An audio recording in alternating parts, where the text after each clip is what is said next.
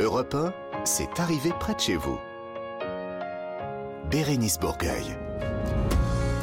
Bonjour, bienvenue sur Europe 1 si vous venez de nous rejoindre. Et bienvenue à vous si vous étiez sur Europe 1 depuis ce matin, depuis hier, depuis toujours d'ailleurs. C'est arrivé près de chez vous.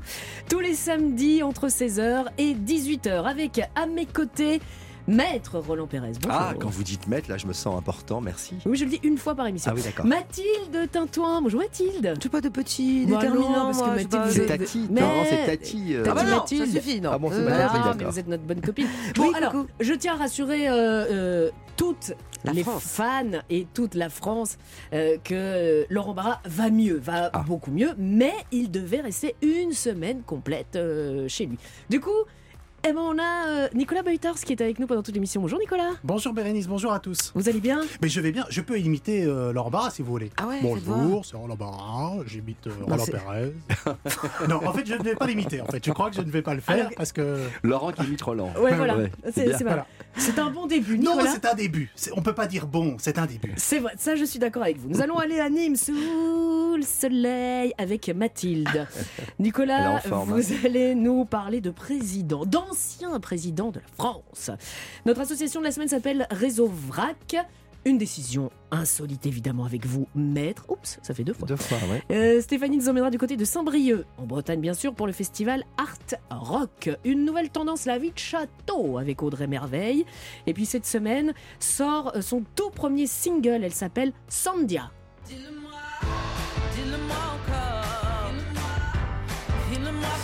Et elle va tout nous dire sur elle. Ce sera euh, notre jeune talon de la semaine. Toutes vos chroniques préférées, bien sûr. Et pour clôturer en beauté, un tout nouveau cadeau.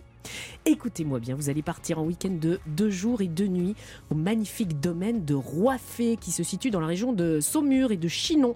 Le domaine de Roifé dans une bâtisse du 19e siècle avec un très bel hôtel, un restaurant bistronomique, un bar à vin, Ah Bah oui. un splendide parcours de golf 18 trous, euh, tout ça pour euh, faire euh, voilà plein plein plein Tout de ça choses. gratos pour vous.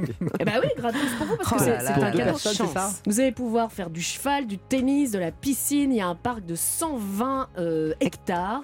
Le domaine de Roifé, domaine de Roifé.fr pour déjà vous donner une petite idée et vous donner envie de jouer avec nous. Pourquoi pas, ce sera à la fin de l'émission pour vous inscrire 3921 ou sur europe1.fr. Bérénice Bourgueil sur Europe 1, proche de chez vous et près de chez vous. Alors vous l'avez remarqué, j'ai parlé de tout le monde, sauf de lui. Parce qu'à chaque fois, c'est lui qui ouvre cette émission avec toute son énergie, sa bonne humeur, tout son brio, tout, Oh là là. Toute tout. sa barbe, tout... Oh là là là là. Bonjour les amis. Ah ben voilà. Ça Julien va? Pichenet. Ça va comme ça? Il était bien celui-là? il est parfait, il, il est parfait. Allez, Bérénice, allez, allez, allez, allez, allez, votre journal des bonnes nouvelles. À quand on pourra bientôt voir euh, des aurores boréales dans le ciel? Bon, Ça va ce, mieux. ce seront pas des vrais, mais on pourra Ah. sans doute vraiment se croire dans les pays nordiques. Je vous explique, le 26 mai 2022, dans un petit peu plus d'un mois et demi, on sera à 1000 jours du millième anniversaire de la ville de Caen. Dans Mm. 1000 jours, en, en 2025, il y aura des fêtes toute l'année dans la ville normande. Et là, c'est un petit avant-goût, un petit teasing pendant trois jours, du 26 au 28 au château de la ville. On pourra avoir l'impression donc de voyager dans les pays nordiques avec un spectacle son et lumière intitulé Borealis, signé euh, Dan Archer. Et ça va recréer une aurore boréale dans le ciel canet. L'idée est de montrer le, le spectacle de la nature tel qu'il pouvait être vu euh, il y a mille ans à Caen. Il y aura aussi des visites nocturnes et gratuites des musées. Donc ce sera fin mai dans la ville de Caen qui fêtera ses mille ans dans mille jours. C'était euh, pas gagné, mais trois agriculteurs du Gers sont parvenus à faire pousser du coton dans leurs champs. Une aventure euh, relatée cette semaine dans les colonnes euh, du journal Aujourd'hui en France. Samuel et Médéric sont deux frères. Ils ont aussi un beau-frère, Johan. Qu'ont-ils fait tous les trois? Eh bien, en 2016, ils avaient planté, à titre expérimental, six petites graines dans le fond de leur jardin. Six ans plus tard, l'aventure familiale s'est couronnée de succès. Les trois agriculteurs ont créé leur marque, Jean. Phil, c'est euh, la seule. Oui, il y a des jeux de mots qu'on peut trouver. Voilà, Oui, oui, voilà. oui, si oui, vous avez de l'imagination, allez-y. Oh, ils avaient le choix. C'est la seule structure en France qui cultive du coton sans irrigation et sans pesticides pour en faire des vêtements. Ils plaisantent pas les trois. L'an dernier, ils ont cultivé 14 hectares de coton, ce qui leur a permis de fabriquer 3000 polos. Il y a un autre objectif qui a été atteint aussi, c'est de produire 100% de la marchandise en France. On cultive le coton dans le Gers, direction ensuite une filature dans les Vosges, tricotage à Troyes, retour ensuite dans le sud-ouest à Mont-de-Marsan pour la fabrication finale dans les atouts atelier de confection. Eh C'est bien, c'était pas du coton Génial. pourtant au départ. hein. Bravo, bravo, Bah, j'aurais bien aimé la Ça y est, trouver un tout petit peu de Et panier. j'en- j'enfile du mauvais coton. Ah. Euh, on croyait avoir déjà tout vu en matière d'application de rencontres. Eh bien, en voilà une très originale, Julien. Oui, cette application Carimat, C-A-R-I-2-M-A-T, j'appelle pour ceux qui sont intéressés. est Laurent, née- Laurent Ah, il n'est pas là. Tout le monde est en train de Laurent noter. Attendez de savoir ce que, euh, ce c'est. Ouais. C'est né près de Perpignan. Elle propose de faire des rencontres grâce aux plaques d'immatriculation. Quoi Tristan. Oh non, j'ai pas de Attendez, voiture. Tristan qui a imaginé beaucoup, cette J'étais sûr que ça allait vous plaire. Là, vous m'écoutez tous, je vous vois tous froncer les sourcils. C'est Tristan qui a imaginé cette application. Il a eu un jour un coup de cœur pour sa voisine dans un embouteillage. Il n'a pas osé baisser sa, sa Ah oui. fenêtre pour, euh, pour lui parler. Visiblement, Euh, il s'en est jamais attendez. remis. Vous venez de faire un signe que C'était des il a eu années son 80. permis dans les années 80. Voilà. Parce qu'il a Vous- fait le, vous le avez mouliné, vous avez mouliné, parce que maintenant on appuie sur un bouton pour baisser la de collection. euh, Je Bah, n'ai ah, bah, je n'ai bien pas conduit depuis au moins Julien. 25 ans. Euh, il n'a pas donc osé baisser sa fenêtre pour lui parler. Il s'en est jamais remis visiblement parce qu'il a créé cette appli qui, attention, ne permet pas de retrouver tout le monde, mais seulement ceux qui sont aussi inscrits sur l'appli. Ah bah Sinon, oui. ce serait un petit peu flippant. Ça marche avec les voitures, mais aussi avec euh, les deux roues, avec Ah. les motos. Mm. Et il y a aussi pour ceux qui ont du temps un système de géolocalisation. C'est-à-dire que vous pouvez retrouver un, un utilisateur à, à proximité. Vous voyez euh, qui utilise l'appli, pas très loin. Vous pouvez faire un petit euh, détour si vous voulez pour, Ah ouais. pour voir euh, ce Ça, qui se ça se passe. fait déjà. hein, Vous ouvrez la fenêtre, vous passez une tête, vous jetez un coup d'œil, et ensuite bah, vous faites euh, ce que vous voulez. Vous Ce qui, est, ce qui est bien, c'est que le harcèlement est impossible avec euh, cette appli, ça n'existe pas partout. Ça, si vous envoyez un message, par exemple, et que la personne ne vous répond pas, eh bien, vous ne pourrez pas en envoyer un deuxième. C'est bloqué. C'est pas on- on mal. Mais vous pas. retrouvez quoi Alors? Vous retrouvez l'identité de la personne qui, Ah oui, qui a oui, été oui, remise? oui. Donc si j'ai dans la un voiture. accrochage, oublions la rencontre. Si Si, j'ai un si la personne est inscrite, vous pouvez discuter avec elle tranquillement. Euh, voilà, Ouais, vous- C'est l'avocat et l'assureur. sur- une messagerie, vous êtes, vous êtes euh, connecté. Pour que tout soit euh, efficace, il faut évidemment une grosse communauté. On estime à 80 000 pour l'instant le, le nombre d'inscrits, mais, mais Tristan, le, le créateur, vise à terme plusieurs millions d'utilisateurs, ce qui rendrait l'appli évidemment extrêmement efficace. Karima. Bah voilà, il faudrait que Laurent mette euh, une plaque sur son vélo ou sur sa trottinette. Ou sur son ou sur sac lui à quand dos il est- même, quand je il est à pied, sinon. Je crois qu'il il est à est- pied. ouais, sur en, le front. en homme hein, ça sandwich comme ça, avec des, des plaques d'immatriculation euh, devant et derrière. Le pauvre, il- il n'est pas là pour se défendre. Merci beaucoup, Julien. Au revoir Au revoir, à bientôt. Dans quelques instants, direction le soleil ni moi. Et ce sera avec vous, Mathilde Tintoin, dans cette arrivée près de chez vous sur Europe 1. Europe 1, c'est arrivé près de chez vous. Bérénice Bourgueil. Avec ma bonne copine Mathilde. Évidemment, c'est un petit peu comme ça, notre bonne copine Mathilde. Mais Mathilde, je ne savais pas que vous étiez organisatrice de week-end. Apparemment, Mhm. Là, on n'a pas le choix. Donc, C'est une organisatrice qui donne des Un peu ordres. autoritaire, oui. On doit aller à Nîmes. C'est ça, c'est un ordre. Ok, Voilà. super. Ah, ok, merci. Alors déjà, c'est une très jolie ville et c'est dans le sud. Et pour nous, hein, pauvres gens du nord, c'est déjà la moitié du chemin vers le bonheur parcouru. Mais il n'y a pas que ça. Nîmes, c'est une ville très romaine. On fait un saut dans l'histoire avec un grand H. Déjà, pour ceux qui connaissent ou ceux qui ne connaissent pas, je vous l'apprends, il y a la maison carrée, qui est le temple romain le mieux conservé au monde. Excusez du peu. Ça savait construire, hein, il y a 2000 ans. Alors, pour être tout à fait honnête, elle est en restauration, hein, cette maison carrée. Bravo. Et rouvrira cet été, mais rien que de l'extérieur, c'est une chose à voir. C'est pas grave. Et puis, joyau de la romanité, comme on dit, les arènes, bien Ah oui. sûr. Construites a priori une vingtaine d'années après le Colisée de Rome. Elles sont un petit peu plus petites que le Colisée, mais beaucoup, beaucoup, beaucoup mieux conservées. hein. Alors, qu'est-ce qu'on va s'embêter à aller prendre l'avion alors qu'on a ça chez nous? Bah, bien sûr, Ah, Bien sûr. évidemment. Et si c'est pas carré. eh ben, tiens, exactement. Alors, ces arènes, vous pouvez les visiter toute l'année, évidemment, mais moi, là où je vous donne des ordres, c'est donc d'aller à Nîmes les 6, 7 et 8 mai prochains. J'en parle donc un mois à l'avance, comme ça, vous avez le temps de vous organiser. Mm. De rien. Il va s'y passer plein de choses en ce début du mois de mai. Et notamment, souvenez-vous, en 122 après Jésus-Christ, Bien sûr. aux frontières de l'Empire romain, les légions font face à des peuples hostiles. Les arènes viennent d'être construites à Nîmes. Et, fait incroyable, l'empereur Adrien vient à Nîmes. Ça se faisait pas tous les jours hein, quand même, hein, c'était vraiment du lourd. Et donc, il va offrir des jeux aux Nîmois et leur narrer ses batailles, et notamment celles contre les Pictes, qu'on appelle aujourd'hui les Écossais en fait. Les entendez-vous se battre? Oui, oh là. Oh là, oui. Oh, je me bats. Oh, Ah, mais écoutez, oh, écoutez. oh. Il y a du kilt qui vole. Eh ouais Il n'y a rien en Je l'ai dessous. bien fait, non? Bon, ok, ça c'est la bande-annonce du spectacle qu'on trouve sur YouTube et ça déchire. Ok. Il y a précisément 19 siècles, l'amphithéâtre nîmois a été le témoin de cet événement exceptionnel. Et c'est ce que vous allez pouvoir revivre grâce à 500 bénévoles venus de France, d'Italie, des gladiateurs, des légionnaires, des chevaux, des chars, des armes qui claquent. Bref, du grand spectacle au cœur des arènes de Nîmes pour les amateurs d'histoire, mais pas que. Ça emballe tout le monde. Le spectacle s'appelle, si vous avez bien suivi, Adrien et les Pictes. Et on va en parler tout de suite avec Valérie Espin. Valérie, responsable du site. Bonjour Valérie. Oui, bonjour. Alors, est-ce que jusqu'à présent, euh, tout est vrai? Absolument, Ah, ah. absolument. Vous avez très bien présenté Nîmes. Vous avez parfaitement parlé de l'événement qui, qui va s'y dérouler début mai. Donc euh, voilà, vous êtes parfaite. Merci.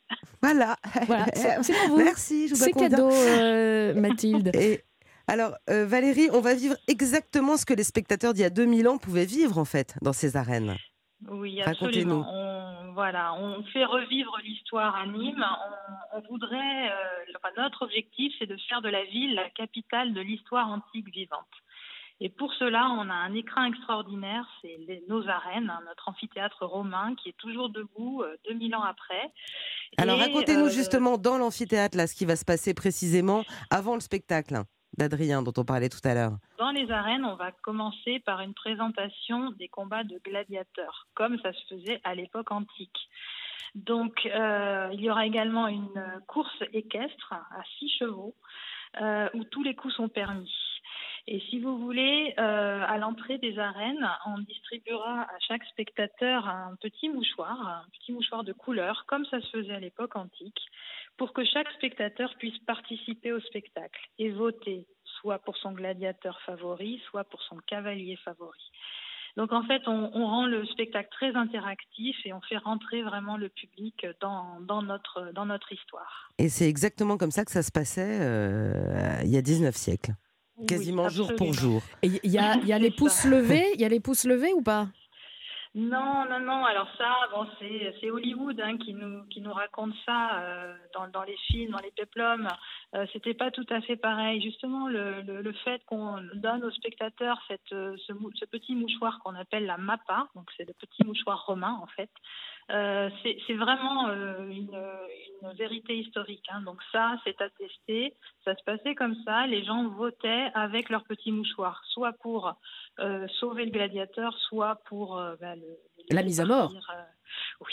Ah oui, oui, ah bah oui, quand même. Oui, c'est- Nicolas, vous vouliez dire quelque Oui, chose? Hollywood, où on retrouve cette réplique culte dans Y a-t-il un pilote dans l'avion? C'est Tu aimes les films de gladiateurs? Oui, c'est une réplique culte. Mais en attendant, moi, je voulais quand même vous poser une vraie question.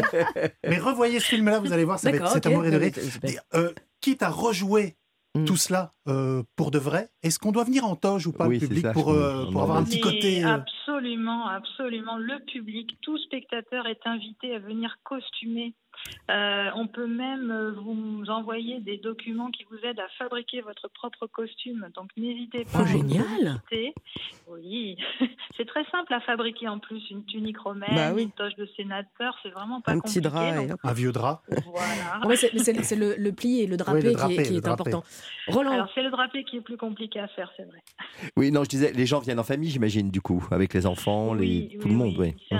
C'est un, spectacle très familial. Souvent, d'ailleurs, ce sont les enfants qui demandent aux parents de venir à ce spectacle parce que les, les enfants sont passionnés par l'histoire.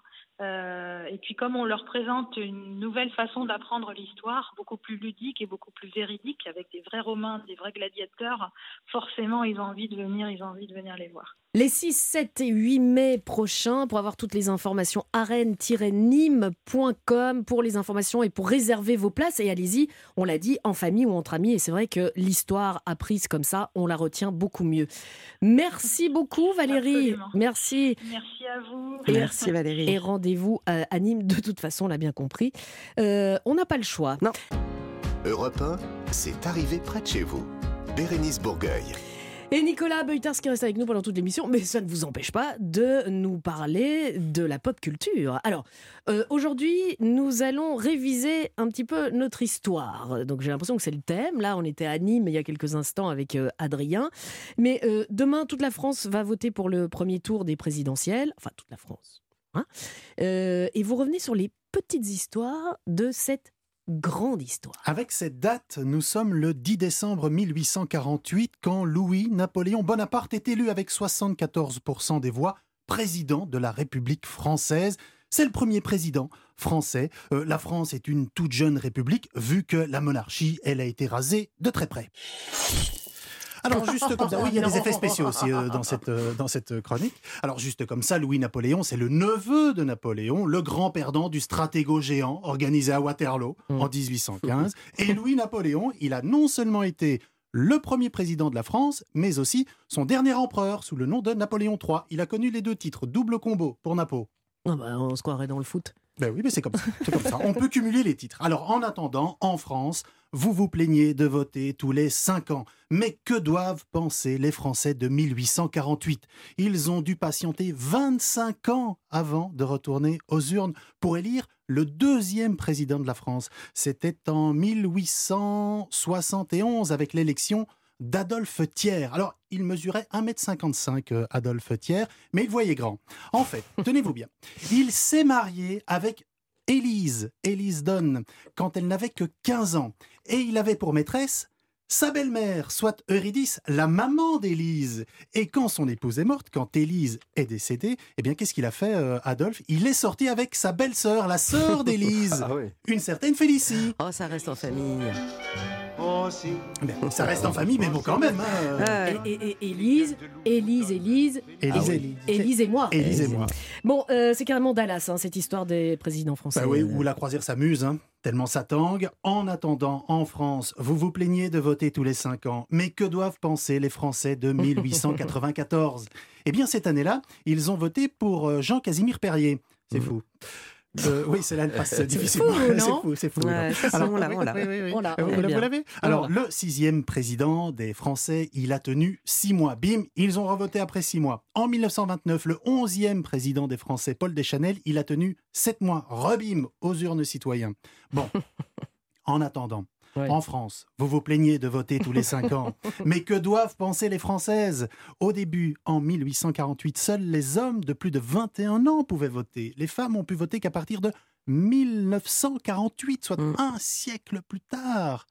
Mm. C'est quand même fou, hein Ouais, ouais. Bon alors, euh, évidemment, qui dit vote dit abstention.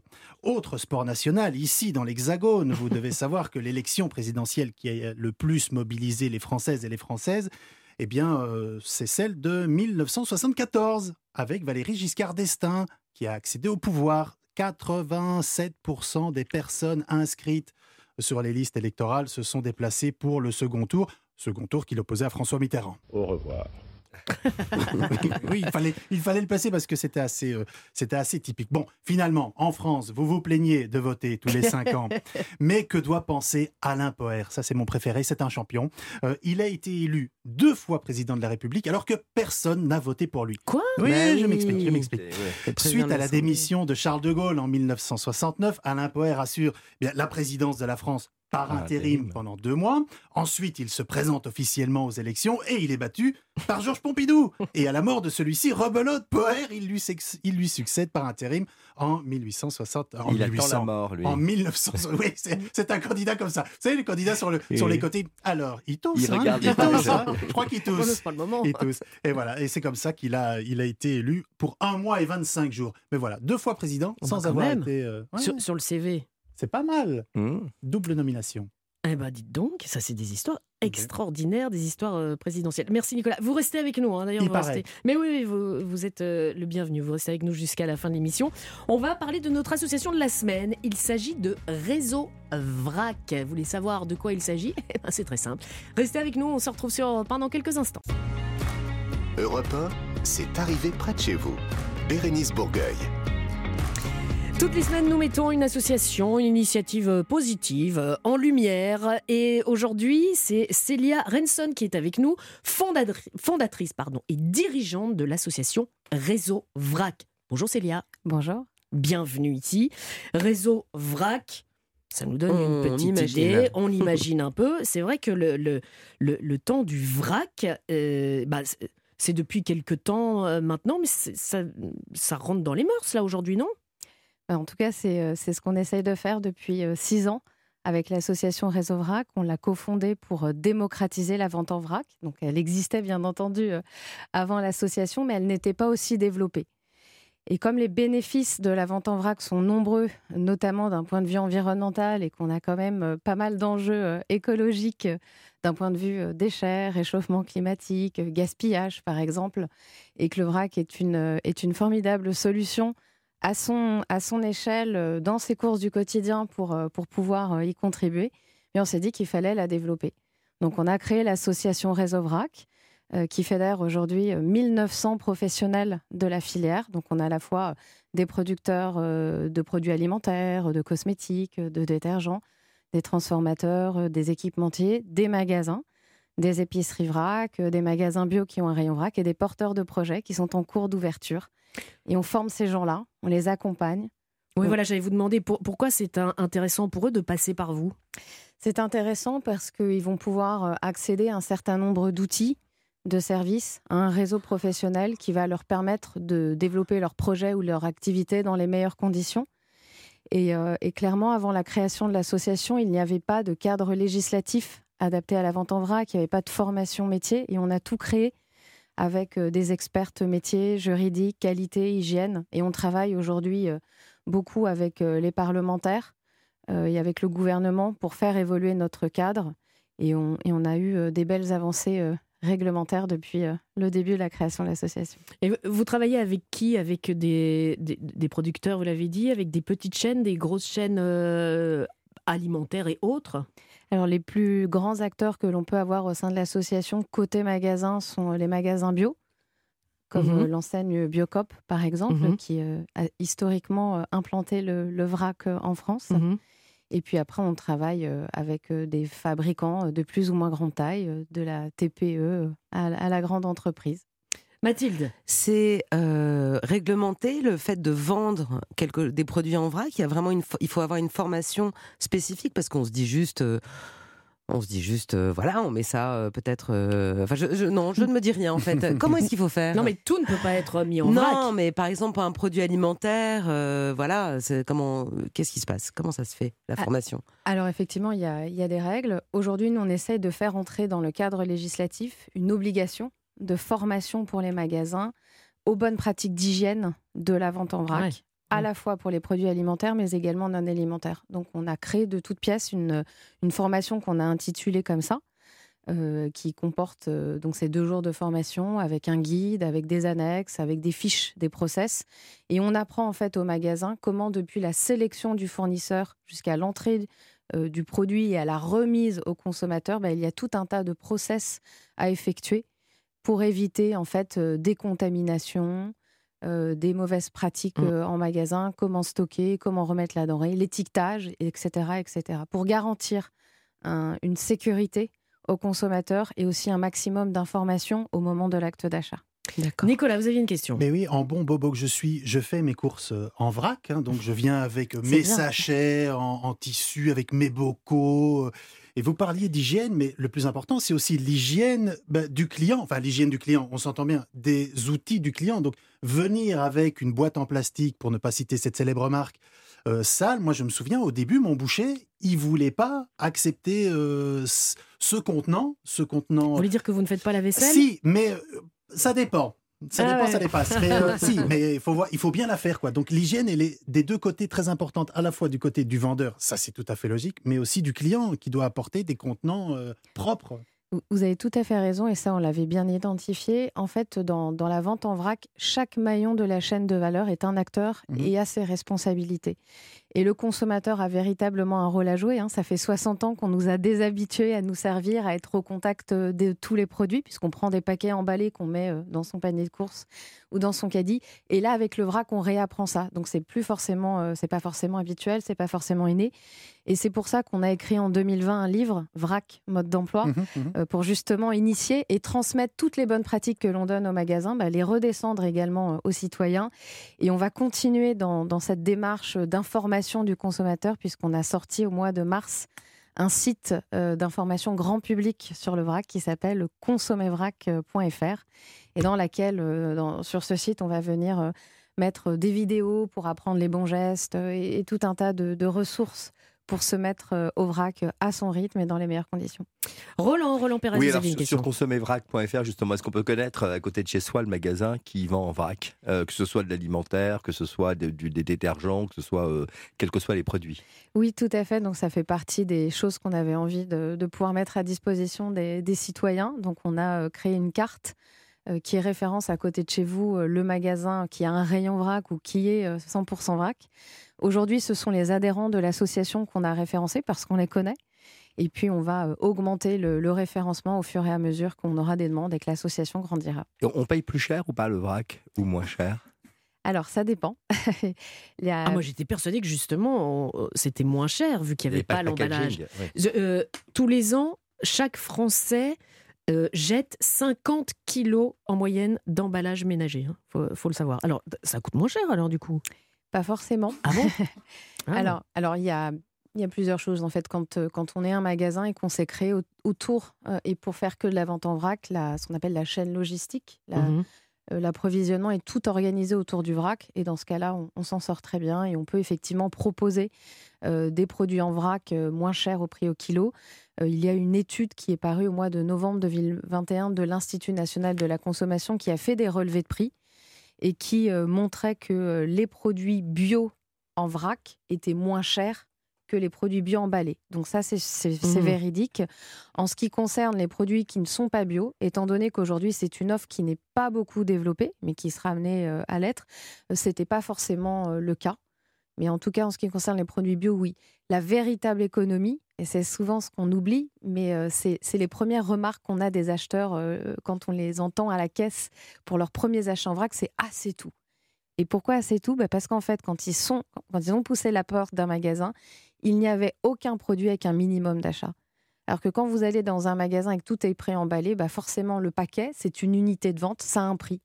Et on vous oblige au moins à dépenser ce prix-là Mhm. avec une quantité qui n'est pas forcément celle de vos besoins. Alors que le vrac, vous êtes totalement libre. Donc en fait, vous pouvez tout simplement, si vous avez envie, acheter 70 centimes de céréales, euh, bien vous avez le droit. Oui. Et, et- et la véritable économie, elle est là. Parce qu'on ne dépense pas plus que son besoin, donc on ne gaspille pas. Et on jette aujourd'hui beaucoup de produits à la poubelle, hein, dont 7 kilos encore emballés. Donc ce sont des sous que vous avez dépensés en caisse, donc que vous n'avez plus, et que vous allez mettre directement dans votre poubelle euh, à la fin de l'année. Donc voilà, la double économie, elle est là au niveau du vrac. Réseau VRAC et consommervrac.fr pour vous renseigner. Il faut, de, voilà, euh, ceux qui nous écoutent et qui n'ont peut-être pas pensé ou imaginé le faire, juste se renseigner et voir. Contraignant, je pense que c'est une habitude euh, à avoir, hein, à mettre dans son, euh, dans son panier de courses euh, des contenants. Et puis, euh, vous le disiez, c'est bon pour la planète, c'est bon pour nous, c'est bon pour le portefeuille. Donc, je ne vois pas tellement de choses négatives euh, à ça. Réseau VRAC, merci Célia d'être venue nous en parler. Merci. Belle journée à vous. Euh, maître, Oui. vous savez, quand je vous appelle maître, c'est que ça va être à vous. d'être à la hauteur. Exactement, avec une nouvelle décision de justice totalement insolite dans cette arrivée près de chez vous sur Europe 1. Europe 1, c'est arrivé près de chez vous. Bérénice Bourgueil. La cour Allez, tout le monde se lève. Non, mais je sais pas. C'est comme ça que j'ai envie de vous introduire aujourd'hui. Alors, euh, Roland Pérez, vous allez nous raconter l'histoire de la décision insolite de ce samedi qui se déroule en Bretagne. Et je dois dire que ce qui est arrivé au plaidant est pour le moins incroyable, mais ça, je n'en doutais pas. Euh, je ne vais pas en dire plus non plus pour vous laisser nous conter cette histoire En euh, musique. que les tribunaux ont eu à connaître et en musique certainement, en tout cas avec énormément d'effets spéciaux. Direction la région, la Cornouaille, à Quimper exactement. Baguette Là où vit Alban, il a 36 ans, il se présente en juin 2011, il y a quand même un petit, un petit temps, au service des urgences du centre hospitalier de Cornouailles, Quimper. Alors il présente, enfin il souffre d'une rétention d'urine. Alors, Moi personnellement, je ne sais pas ce que c'est une rétention Mais me d'urine. regardez pas. Hein Moi non plus, rétention d'urine Alors, je ne sais pas ce qu'est cette affection. En tout cas, c'est jugé très sérieux Mm. par les services d'urgence puisqu'il est, puisqu'il est immédiatement hospitalisé pour une durée de trois semaines. Ah ouais. Et pendant ces trois semaines d'hospitalisation, et même une fois sorti de l'hôpital, Alban va se prêter à un tas d'examens. Il subira une biopsie du foie avec à la clé des traitements de chimiothérapie. Oh là là. Ce qui, là, ce qui là semble donc très sérieux et préoccupant. On parle, vous l'avez compris, de cancer. C'est la cata pour Alban. Son moral est au plus bas, mais il compte bien se battre. Il est fort, il est fort, il est fort. Ah, il est fort. Ah oui, il survive, c'est ce qu'il se dit dans son lit à la, au centre hospitalier de Cornouailles-Quimper. 15 examens plus tard et 3, trois opérations plus tard également, il se pourrait bien que Alban ne souffre d'aucun cancer. Oui, non. Vous me Oh direz, c'est plutôt une bonne nouvelle. Bah oui. Oui, mais en attendant, on lui a ôté sa prostate, sa vessie, Non. sans compter des traitements et des examens extrêmement lourds qui ont été pratiqués. Et depuis, Alban est vraiment mal. J'ai la rate qui se dilate, j'ai le foie qui est pas droit, j'ai le ventre qui se rentre, j'ai le pylore Vous aussi, vous allez mal, le hein. Ah, il est bon, il est bon, l'estomac, il est j'ai bon. les Il côtes. souffre quand même. Bah oui. Entre-temps, Alban déménage à Nancy où il consulte le CHU, le service urologie. Et c'est là où c'est le choc. Ce dont souffre Alban est totalement bénin. Oh. Et ainsi, toutes les opérations effectuées les traitements lourds qu'il a subis étaient inutiles. Les conséquences de ces traitements et ablations vont impacter sa vie future. Tu m'étonnes. Et donc, il a, il, a jus- il a saisi la justice dans le cadre, on imagine, d'une action en responsabilité médicale. Vous avez parfaitement raison. Et la décision a été rendue là dix ans plus tard. Vous imaginez? Il a fait valoir ses multiples préjudices et réclamé plus de 800 000 euros d'indemnité réparatrice.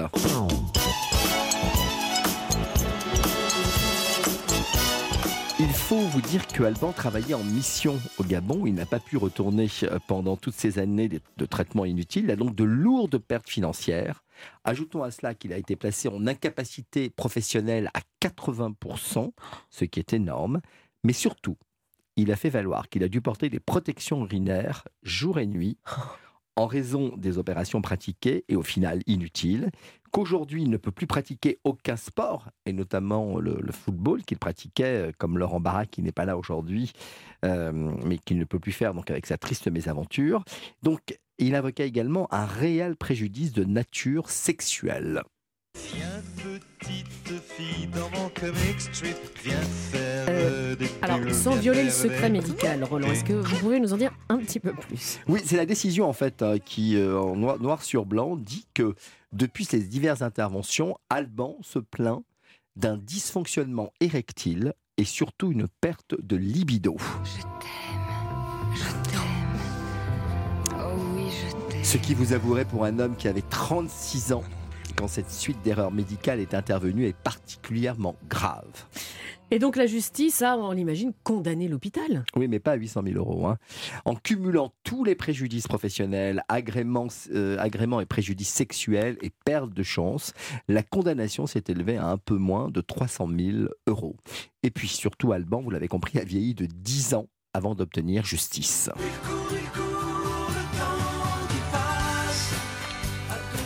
Bah oui, mais si on lui a enlevé la vessie en plus, ont euh, j'imagine que... Oh là là Et là là. Et aujourd'hui, la il souffrance, la souffrance euh, euh, psychique, psychologique. Mais enfin, mais quelle horreur Ah quoi. oui. Bah Bah, ouais. dis donc. J'ai mal pour lui. Ouais. Oh, bah, dis donc, elle est tristouille votre histoire. Oh, je suis toute déprimée maintenant. Bon, il a obtenu une petite réparation financière quand même. Oui, oui, bon, rien oui. au-delà de ce qu'il. Bon, mais la vie est longue, il va peut-être retrouver sa libido. Bah, Oui, écoute, bah oui, oui, bah, c'est qu'on S'il avait la chance de rencontrer une jolie femme comme Mathilde, je Bah pense oui, que. Ouais. Allez Mathilde. Bon, allez, Allez, donnez-moi son Alban, numéro. allez. va. Bon, euh, bah merci, hein, Roland. Bah, commence, merci, euh, hein, bonjour l'ambiance. ambiance. Alors là, Oh. super ambiance, quoi. Super. hein, Heureusement. Ça peut nous arriver à tous, n'oubliez pas. Europe 1, c'est arrivé près de chez vous. Bérénice Bourgueil. Clara Léger, je le disais, un petit peu de légèreté dans cette émission. Clara nous a rejoint. Bonjour Clara. Bonjour Bérénice, bonjour tout le monde. Coucou Bonjour. Clara. Enfin, je C'était dis, facile, légèreté. Ouais, enfin, je dis légèreté, légèreté, mais vous avez encore passé une semaine sur les réseaux sociaux. Voilà. Mais pour nous trouver un nouveau phénomène. Une nouvelle semaine de ma jeunesse, de ma soif de culture, de ma soif de vie sacrifiée sur l'autel Ah des là réseaux là. sociaux, Mmh. juste pour vous. Je plaisante, je passe ma vie sur TikTok et vraiment j'adore ça. Alors cette semaine, j'ai trouvé un homme qui n'a peur de rien, qui défie absolument toutes les lois. Non, ce n'est pas Roland Pérez.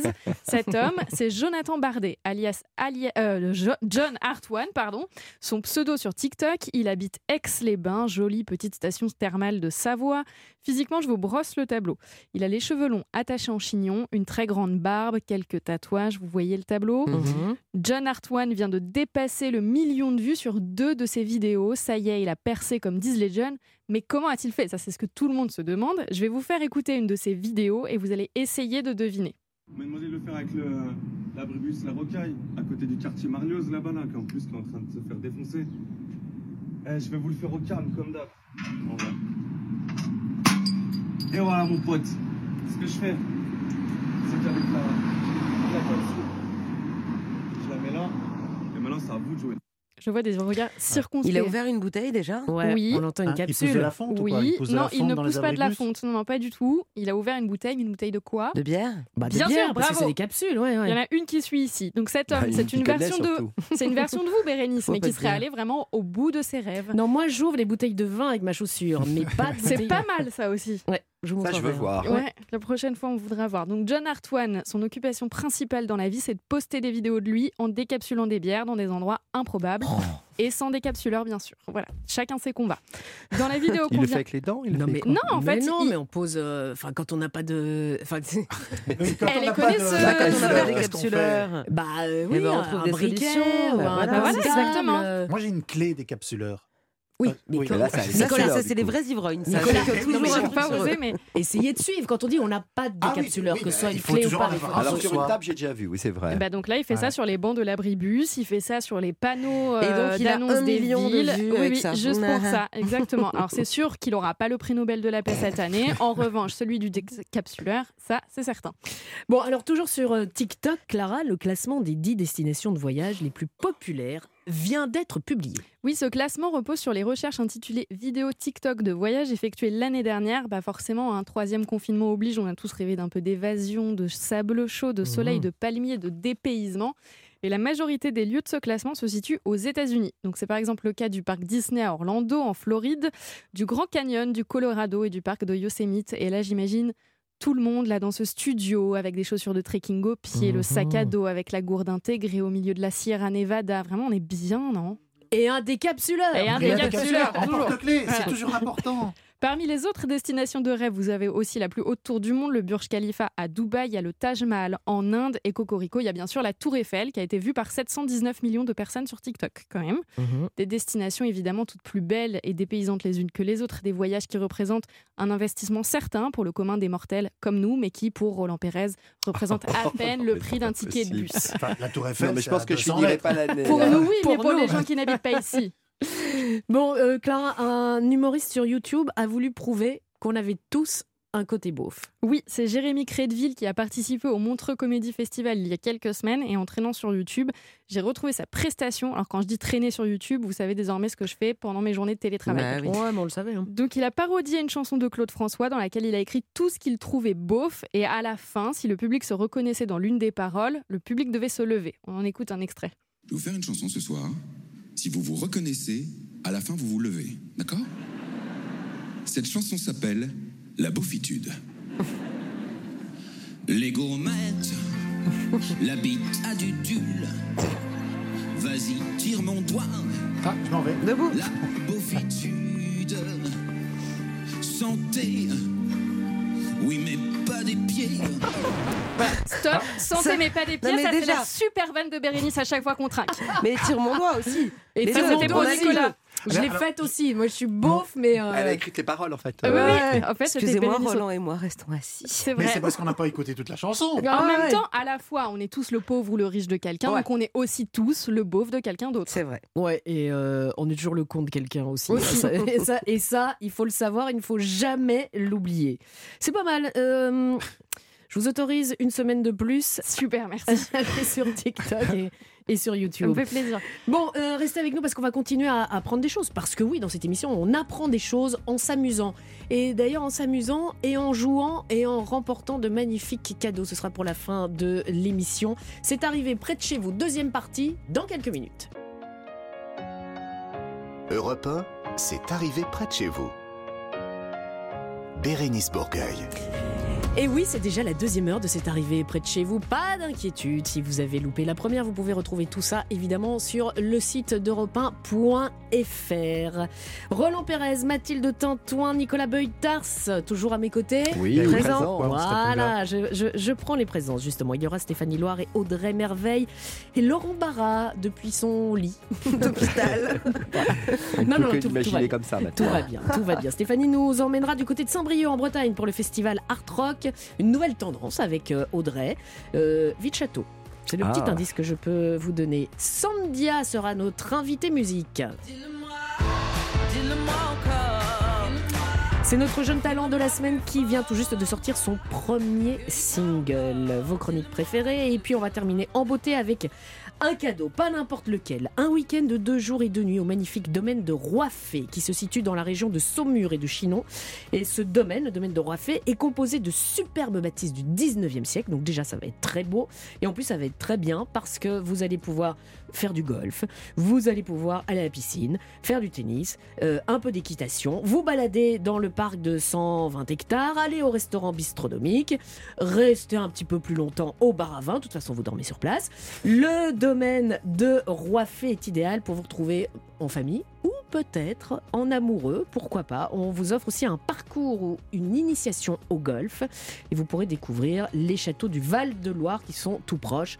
Voilà, un petit peu de, de- d'histoire et de culture. Ça fait jamais de tort. www.domaine-de-roifé.fr Ah, ça vous a donné envie. hein Il va falloir attendre la fin de l'émission. Deuxième partie de cette arrivée près de chez vous. Top départ. Bérénice Bourgueil sur Europe 1, proche de chez vous et près de chez vous. La revue de presse internationale de Laurent Barra. Laurent, où êtes-vous précisément? Nous voulons euh, le savoir. Et dans Je quelle suis- position? Je suis sous mon plaid. Je suis sous mon plaid. Nu, nu Oh. ou pas? Non, je, je suis, je suis vêtu d'un d'un petit pyjama. euh, Comment? la- Quelle la couleur? plage. Près de la, chemi- près de la cheminée? Écoutez, j'ai pas de cheminée. je m'appelle pas Roland Perret, j'ai un chauffage électrique. Et voilà, le fouet pour me battre. Et le thermomètre? Le thermomètre, il est au top niveau, je suis chaud bouillant. D'accord. Non, ça va, ça vous inquiétez pas, tout va bien. Je, je me remets tout oui, ça va mieux. Ça, va- ça, Ah oui, ça- quand ça va de mieux en mieux depuis la une semaine dernière. semaine. Bah oui, non, mais là, ça je suis un homme, je me guéris un peu plus doucement que. Ah, mais- Ah, ah, Enfin, on n'a rien dit, hein. On n'a sûr, rien mais dit. bien sûr, mais je suis Bon. féministe. Laurent, euh, vous allez maintenant nous parler d'un bébé hacker. Ah oui, vous le savez, les amis, enfin, vous le savez peut-être pas parce que je vous l'ai pas dit, mais euh, le piratage informatique, c'est quelque chose qui m'inquiète beaucoup. Et on le sait, on le sait, il y a de plus en plus de pirates informatiques. Et le plus flippant dans tout ça, c'est que les hackers, ce qu'on appelle les hackers, sont de plus en plus jeunes. hein, la génération 2.0. Cette génération que des puristes comme Roland Pérez et moi, on regarde avec tellement d'incompréhension. Moi, il y a vrai. ah, Il y a un mois, euh, pour qu'il s'arrête de pleurer, j'ai prêté mon téléphone portable à mon neveu de 6 ans. Bah, il m'a abonné à une application qui te prévient quand tu oublies de prendre ta pilule. Voilà. c'est sympa, hein, sympa de sa part, mais maintenant, j'arrive pas à me désabonner de ce truc-là. Bon, bon, bon, on va le surveiller de près, mon neveu, parce que les hackers, comme je vous l'ai dit, sont de plus en plus jeunes. Est-ce que vous avez entendu parler, Bérénice, de celui qui a rendu fou Scotland Yard il y a quelques semaines de cela hein, Il est connu sous les pseudonymes de White ou encore euh, Bridge Base. Il était recherché dans toute l'Angleterre pour une série de hacking euh, contre de grandes entreprises telles que Microsoft, Samsung ou encore Ubisoft. Il avait même attaqué euh, certaines organisations gouvernementales à coups d'extorsion et de demande de rançon pour ne pas divulguer euh, des informations ultra confidentielles. Qui est-il? Un banquier Un informaticien La police devenait folle? Eh bien non. C'est un adolescent de 16 ans qui vivait chez sa mère. Voilà. Eh oui, eh oui, à l'âge où à mon époque, la majorité des adolescents lisaient avec attention et passion les pages lingerie de la redoute, bah lui, il était à la tête d'un immense réseau de hackers. Mon chéri, descends, c'est l'heure de manger. Ouais, ouais, j'arrive, maman. Je termine d'apprendre ma poésie. Tu parles Il a bon dos, le Baudelaire. hein. Ton fils, il fouille dans les dossiers secrets de Roland Pérez. Et, et ça aurait pu durer, et ça aurait pu durer des années si notre pirate boutonneux n'avait pas été comme tous les ados accro aux réseaux sociaux. Et oui, car au lieu de faire profil bas, de se la jouer discret, lui, il roulait des mécaniques en annonçant ses attaques sur Facebook et TikTok. Ah bah, il en fallait pas moins aux, aux enquêteurs pour remonter la filière et le mettre sous les barreaux. Et, et vu le nombre de cyberattaques que l'adolescent aurait lancé, à mon avis, Bérénice, faut pas trop compter sur lui pour aller au bal de promo du lycée de la fin d'année. hein. Ah ouais. Alors, les, amis, faites attention. Il y a de plus en plus de tentatives de piratage. Par téléphone, par mail, par SMS, des arnaques aux formations bidons, de faux courriers envoyés par la gendarmerie. Soyez vigilants avec vos ados. Faites comme nos parents à l'époque. Un numéro de la redoute et au lit. C'est vraiment Tellement plus plus sûr. Euh, maintenant, il est question d'une demande hallucinante des supporters de l'équipe d'Argentine. On parle de football, là. Oui, oui, oui, oui, oui. vous le savez, Bérénice, hein, le football, c'est ma passion. Ah oui. Et de mon avis, même Nicolas est d'accord avec moi, de mon avis, euh, qui est d'ailleurs partagé par beaucoup d'amoureux de ballon rond, Diego Armando Maradona a été et sera pour de très longues années encore le meilleur joueur du, au monde de football. D'ailleurs, je préviens ma future femme, dont je ne connais pas encore l'identité, ni le pseudo sur Tinder, mais notre fils s'appellera Diego Armando Garucho El Magnifico El Pibe de Oro Barra, ou ne s'appellera pas. Certains penseront que je suis fou, hein, et je l'avoue, c'est vrai, j'ai pas la lumière à tous les étages. Mm. Mais pas autant que ce groupe de supporters de l'équipe d'Argentine qui, afin de porter chance à leur équipe nationale pendant la prochaine Coupe du Monde au Qatar, a proposé que l'Albiceste, hein, c'est le nom de l'équipe d'Argentine, voyage avec le cœur de Diego Maradona. Alors, ça, c'est pas possible. Les responsables, euh, le responsable de ce groupe d'allumés s'est d'ailleurs exprimé à la télévision d'Argentine, Argentine, en disant tous les joueurs ont leur porte-bonheur, alors pourquoi pas euh, le cœur de Diego? Non, mais hein, le euh, vrai cœur? Ouais, le vrai cœur de Diego Maradona. Euh, alors, nous allons demander à sa famille et à un homme de loi pour que tout soit légal. Mais non Ben oui, ben oui, ben oui. Il faut consulter là, les amis. hein, c'est urgent. et, et même si Diego Maradona était un génie, je ne pense pas que la présence de son cœur puisse faire quelque chose pour que l'Argentine gagne la Coupe du Monde euh, au Qatar euh, l'été prochain. Non, pour cela, il faudrait enlever au moins 5 ans à Lionel Messi et lui greffer un peu de motivation. Car depuis qu'il joue au Paris Saint-Germain, il a pris un bon coup de vieux dans la tronche, euh, le génie là. hein. Barcelone lui manque, soi-disant. Moi aussi, Nice me manque. C'est pas pour ça que je suis pas drôle. Voilà. Finalement, à bien y réfléchir, ils ont, ils ont peut-être raison, ces supporters un peu bizarres. Ce qui manque aux joueurs de foot aujourd'hui, et Nicolas est d'accord avec moi, il connaît le football, c'est- c'est c'est du cœur, c'est un cœur de lion, et rien à voir avec le camembert. Un cœur de- Ah, C'est pas ma meilleure blague. Non. Un cœur de... Oh, si, moi, j'aime bien. Ah bah oui, bah c'est c'est pour vous alors. Un cœur de champion, un cœur comme celui de Diego Armando El Pibe de Oro Maradona, qui heureusement ne sera pas présent à la Coupe du Monde au Qatar, mais qui continuera de battre dans celui de tous les supporters qui l'a fait vibrer. Voilà. Il, il- il est amoureux, je crois. Et sachez que le monsieur qui crie, c'est mon père. Non. C'est Johnny Weissmuller, là, on dirait. hein. On n'est pas loin, Euh, on n'est pas loin, on n'est pas loin On n'est de, pas loin. de Tarzan. Non, mais pas son cœur, son pied, à la limite, peut-être, non? Mais c'est Mais pire, rien. le transporter un Son organe par avion. Mais non, mais évidemment Mais c'est pire. Mais enfin, mais c'est monstrueux, mais c'est Bah oui. monstrueux. Ah, le foot, hein, parfois ça fait faire des Ah, dis trucs. donc, et puis alors, ils, sont, ils, ils parlent d'un truc, là, on sent que, hein, hein Laurent? Ah oui. Ça fait Ah du oui. bien, hein, Et de parler de tout ça. Surtout, euh, Ça m'a libéré, ça m'a libéré les bronches. surtout, vous avez obligé euh, Nicolas à être d'accord avec vous. hein. est d'accord avec moi. Je sais qu'il est d'accord avec moi. On se connaît par cœur. Bon, pour Diego, Il je faisait suis pas pas, certain. tête, hein. Mais pour ça, l'Argentine, il, va pas falloir- il va falloir battre la Belgique avant de remporter la Coupe du Monde. Oh là là là, allez, on stop. On stop, va stop. vous laisser non, à une on va arrêter terrasse, hein, tous les Non, deux. non, on en reste là, Faites une stop. bonne soirée. Euh, oui, eh ben merci. Allez, soignez-vous, on vous retrouve la semaine Merci. prochaine, Laurent, en toute grande forme, avec vos- euh, votre cœur, vos, vos pieds, enfin avec de- de- tout Et ce qu'il votre faut. Tous vos. Et organes. Au, bon endroit. Merci Laurent. Merci. Merci. On va parler musique. Euh, Stéphanie Noir nous emmène à Saint-Brieuc pour le festival Art Rock. C'est dans quelques instants sur Europe 1. Europe 1, c'est arrivé près de chez vous. Bérénice Bourgueil. On parle toujours musique sur Europe 1 et quand on dit musique, eh bien forcément il y a Stéphanie Loire. D'ailleurs, musique, c'est le nom de votre émission Oui, du le dimanche. dimanche, de 16h à 17h, où on parle, on écoute, on vibre avec la musique. C'est Bonjour en les référence- amis. C'est en référence à France Gall, non La chanson de France Gall Musique, c'est en référence au thème, je Ch- crois. Chacun y voit sa référence. Ça, ça peut en être une, en effet. Et Bravo chacun Roland. se met à chanter. Ouais. Bonjour Stéphanie. Bonjour à tous, hello Bérénice et salut les triplés. Ouais. Aujourd'hui, c'est un festival pour commencer commencer. C'est la saison des festivals qui démarre. Oui, et ça fait du bien, enfin, la saison des festivals est ouverte. Alors on sort ses plus belles bottes de pluie, Roland enfile sa combi d'été en latex, parce que En ça latex, existe, ça existe, ça tient moins chaud, il y a des aérations. Bérénice et Mathilde, je vous propose d'enfiler vos mini shorts en jean. Bah, tiens. Euh, Non, Laurent qui, qui nous écoute depuis son lit, sa côte de maille, et puis Nicolas, euh, sa plus belle casquette, son short, ses claquettes. Ah oui, ça, j'ai Euh, tout. Parce qu'on part à l'assaut du festival Art Rock qui fait son grand retour à Saint-Brieuc dans les Côtes d'Armor. Ce sera du 3 au 5 juin prochain avec au menu 70 concerts. Il faut avoir de l'appétit pour la musique.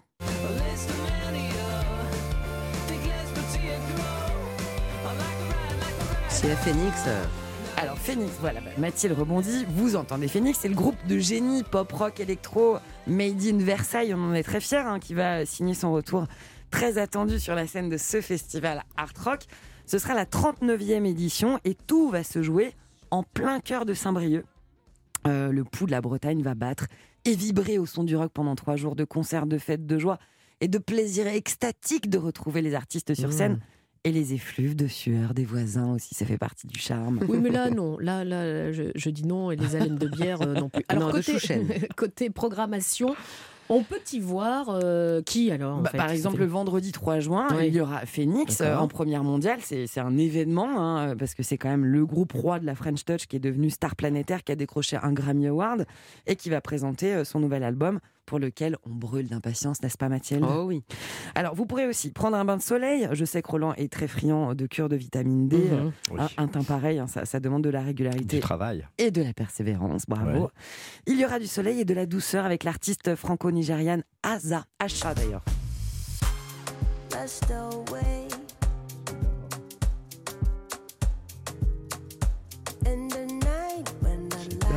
Beau, Ça hein chaloupe bien, ça, hein. Ça s'appelle Mayana, le titre, et euh, c'est un mot qui n'existe pas, qu'elle a inventé parce qu'elle trouve que quand on le prononce, ça fait du bien. Essayez pour voir. Mayana. Ah, ça fait du bien, Mayana. ça sonne bien. Alors, il y aura aussi le rappeur Gazo, il y aura The Liminianas, le groupe qui a sorti une pépite complètement rock euh, psyché avec le roi de l'électro, Laurent Garnier, comme on dit, Lolo Garnier dans le milieu. Bah ouais.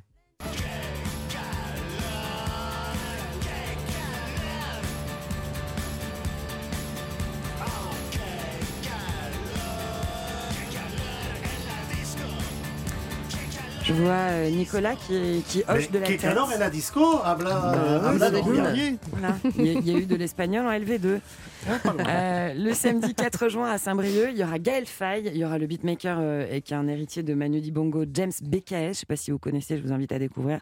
C'est très chouette. Il y aura aussi de la pop réconfortante, celle de November Ultra. Et la queen du disco. J'ai bien nommé celle qui nous fait nous lever de notre chaise, même quand on est dans une soirée sans alcool, même quand il n'y a que du banga dans un verre en plastique. on se lève quand on entend Juliette Armanet. Ah.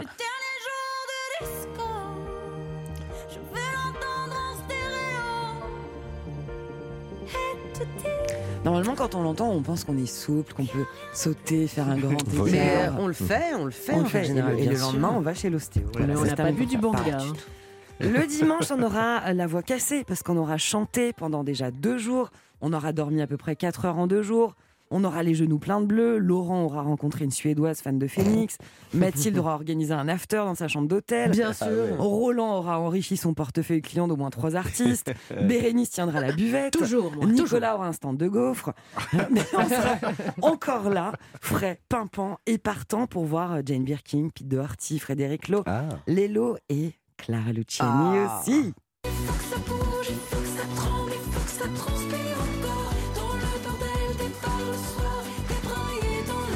On Moi, je tiendra vais y le aller coup à ce pour elle, évidemment. hein. Bah, évidemment. Bah, venez, on y va tous ensemble. Et euh, il va y avoir des événements en parallèle de ce festival, Oui. Stéphanie? Alors, il va y avoir des spectacles de danse, une expo, des conférences, mais je sais que je m'adresse particulièrement à vous et sur Europe 1 qui nous écoute, vous êtes nombreux à être des mélomanes gourmands qui aiment bien se remplir le gros bidou. Bah, un sac vide ne tient pas debout. Exactement. Eh bien, j'aime beaucoup. Merci. Elle est magnifique celle-là. Elle est super, elle est belle cette image. Bah oui, Ah, mais elle la parle. connaissait pas, mais elle est bien. Mais c'est mon Écoutez. grand-père qui me dit. Bref. Il y aura, il y aura des sacs à remplir et, et- et ce sera, il y aura Rock and Talk. Euh, ça, ce sont des propositions gastronomiques qui auront lieu tout au long du week-end, qui seront préparées par une vingtaine de chefs de la région, donc des bons chefs bretons, Mmh. dont des étoilés. Donc vous saurez où me trouver si vous me cherchez. Je serai dans le secteur chef. Voilà. Vous, chef, et moi, à la buvette. Euh, le festival Art Rock à Saint-Brieuc, dans les Côtes d'Armor, c'est du 3 au 5 juin prochain et Ouais. on va tout faire pour y aller. Bah, ce serait chouette. On va pas faire l'émission là-bas Ah Si, ouais. mais Bah, Puisqu'elle fait musique, on se dépêche aussi, nous, de faire C'est arrivé près de chez vous, c'est Près- arrivé près de Saint-Brieuc. Bah, c'est écoutez, arrivé près de. On bosse sur l'expédition. Ben voilà, Voilà. euh, allez, bossez un peu. Hein. Moi, je vais me reposer. C'est arrivé près de chez vous, Bérénice Bourgueil. Vous avez vos papiers, vos crayons. Ah bah oui, bah attendez, c'est le moment des tendances, donc il faut prendre des notes parce qu'il faut pas passer à côté pour rester in. On dit plus in. Si, non ça peut se dire, allez-y. Ouais. Chez Bran Ça me choque pas. Non, là, ça me choque. Ah, mais j'ai fait exprès. Dommage, bien non, ça- non, non, Mathilde. Je l'ai fait exprès. Non, mais là, euh, C'est pour voir si vous étiez vieux. Eh ben, on vous a dévoilé, voilà. Euh, les tendances donc avec vous, Audrey Merveille. Oui. Bonjour. Bonjour tout le monde. Donc on note quoi? Alors, si je vous dis patrimoine, chevalier et latrine, vous me dites? Roland Pérez. C'est dur. Ça aurait C'est pu. dur, c'est dur, c'est dur. Oh, je suis déjà dans une combinaison déprimer. latex. Mais oui, mais oui, sous la Je suis à chercher des clients au festival euh, de. Saint-Brieuc. Mais oui. Mais vous êtes partout. C'est latrine qui vous a mis la, des- la puce à l'oreille. Mais J'habite la- dans des manoirs avec une famille qui écoute de la musique euh, cornouaille. Non, je c'est pas possible. Pas possible. Alors, excusez-moi, je ne savais pas que cette chronique était sur votre vie, mais euh, on la refera plus tard. Alors, Mais- moi, je vous dis non, pas Roland Pérez, je vous dis visiter des châteaux, c'est tendance. Alors, juste pour information, en France, on a. Si, si, 45 000 châteaux. Est-ce que vous le saviez? Je ne crois pas. 45 000 Ouais. châteaux? Je pensais Et- qu'il y en avait 44 500, mais bon. Ah, c'était presque ça. Et alors, les plus visités selon vous? Le château de la Loire. Bah ouais. Mais non, mais pas du tout. Oh là, c'est le Louvre qui est considéré comme un château-musée Ah, bah oui. avec Ah bah oui, 9,6 c'est des pièges. Euh, Et oui, je fais des triche. Et Versailles. Versailles, voilà, Versailles, bah ouais. 7,5 Ah ouais. millions de visiteurs uniques chaque année à Versailles. Alors, cette semaine, je vous propose la seconde édition d'un événement qui prend place en Dordogne et dans le Lot-et-Garonne, qui s'appelle Château en fête. Ça se déroule du 16 avril au 1er mai et pour l'occasion, 72 châteaux vous ouvrent leurs portes, mais de façon un peu exceptionnelle, parce que sinon, c'est pas rigolo. On est d'accord que ni le Louvre ni Versailles se trouvent là-bas. A priori, Voilà. j'ai checké avant de venir, pas du tout. Si j'en parle aussitôt, parce que ça commence le 16 avril, soit dans une semaine, si j'en parle aussitôt, c'est pour que les gens puissent s'organiser parce que le programme Bah oui. est extrêmement dense. Chacun de ces châteaux va vous proposer des activités. Donc vous allez aller sur leur site internet pour Mhm. pouvoir faire votre petit itiné- itinéraire et pour voir le maximum de choses. Alors, c'est organisé par le comité départemental du tourisme de Dordogne et les offices du tourisme de Dordogne et du Lot-et-Garonne. L'idée, c'est de vous faire découvrir des châteaux emblématiques et pas que le château de Roland Pérez euh, de ces deux départements de pas. façon différente. Euh, pour info, cette région, c'est une région qu'on appelle la région aux mille et un châteaux. Donc c'est Mhm. pour ça qu'il y en a autant qui Puis c'est participent. une région que vous aimez bien aussi. C'est un peu chez moi. Voilà. Euh, alors là, vous allez en fait participer à de nombreuses activités spécialement prévues pour ce festival. C'est pas juste la simple visite. Vous allez avoir du théâtre, des concerts, des ateliers, des dégustations, des escape games, Ah, notre tendance bien. dont j'ai déjà parlé. Mhm. Euh, le tout sur fond d'histoire, de patrimoine et de culture. Et comme c'est familial, il y a énormément d'activités qui sont prévues pour les enfants avec des animateurs. Donc c'est bien, vous pouvez faire la visite de votre côté, laisser votre enfant un peu à côté avec d'autres d'autres gamins. Non mais c'est toujours Les sympa. dans les douves du château. Ouais, ouais, voilà. En escape game, en espérant qu'ils ne sortent pas. Ouais, Exactement.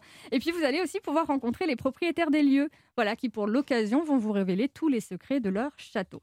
Alors, afin de vous donner envie, Mhm. j'ai trouvé des activités en adéquation avec votre personnalité, enfin vos personnalités Oh là là. respectives. Attention, Ok. Attends, On commence. Attention, on va encore prendre. Oh non, pas du tout. On commence par Mathilde. Aïe. J'ai vraiment cerné le personnage et euh, Mathilde, je lui propose un apéro-concert euh, au château Sympa. de Fayol. Ben oui, C'est est bizarre un apéro.